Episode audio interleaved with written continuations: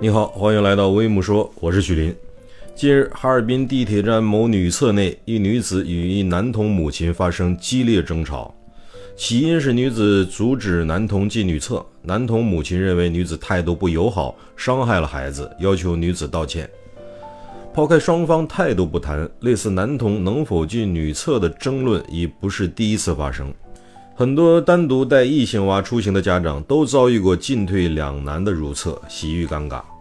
这种情况不仅让成年人不舒服，对孩子自身成长也无益处。随着类似矛盾逐渐成为热门话题，想办法去化解矛盾、解决问题应该被提上日程。首先，从对孩子教育负责的角度出发，家长应主动帮助孩子树立正确的性别意识，比如，在有母婴室。第三性别卫生间的情况下，或有同性家长同行时，坚决不带孩子进入异性卫生间。要知道，家长坚持科学的性别教育，受益的是孩子，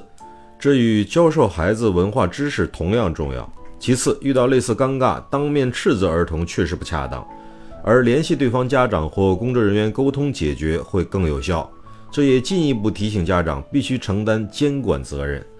想避免类似的冲突再发生，一方面需要家长的责任心，另一方面也需要社会的理解，同时更需要的是基础设施的跟进。各城市的第三卫生间、无障碍卫生间、母婴室等设施应该尽快跟上，这样才能解决家长的燃眉之急，从根本上让民众出行更加舒适便捷。你好，这里是微木说，欢迎评论区点赞、留言、转发，再见。